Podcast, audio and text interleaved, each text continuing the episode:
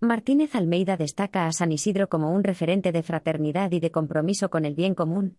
El Ayuntamiento de Madrid ha publicado este viernes un bando del alcalde, José Luis Martínez Almeida, con motivo del Año Santo de San Isidro, un referente de fraternidad y de compromiso con el bien común, un trabajador silencioso como los conductores de ambulancias de SAMUR, los que se jugaron la vida por los demás en la pandemia o los que cogieron altruistamente una pala durante Filomena.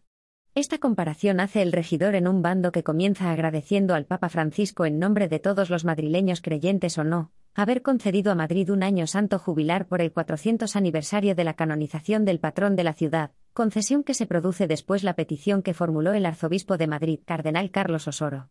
El jubileo comenzará este domingo, día de San Isidro, y se extenderá a lo largo de un año hasta la fiesta patronal de 2023.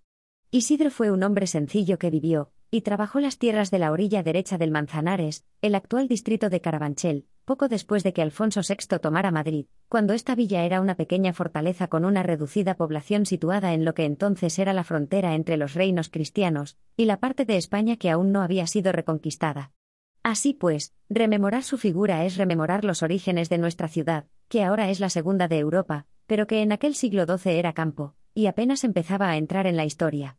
Este sencillo padre de familia madrileño, continúa Almeida, subió a los altares hace ahora 400 años, y lo hizo junto a personajes de la trascendencia de San Ignacio de Loyola, San Francisco Javier, San Felipe Neri y la doctora de la Iglesia Santa Teresa de Jesús.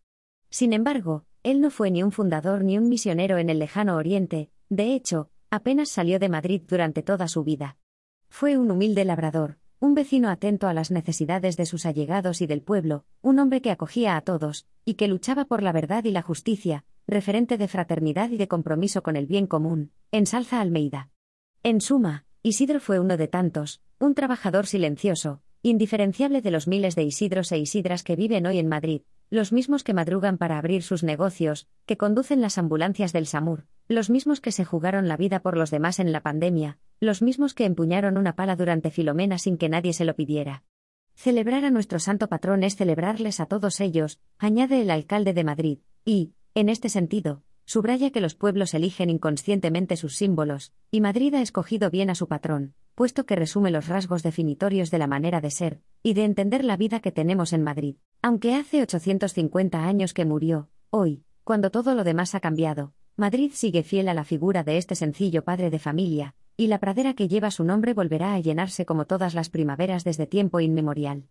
Porque Madrid es una ciudad que acoge y trabaja, que acoge a todos vengan de donde vengan, y que trabaja con humildad. Y así fue Isidro, concluye Almeida antes de invitar a los madrileños a acudir a todos los actos que se desarrollarán hasta 2023 en el marco del Año Santo, y que organizarán tanto la Archidiócesis de Madrid como el Consistorio y la Comunidad de Madrid.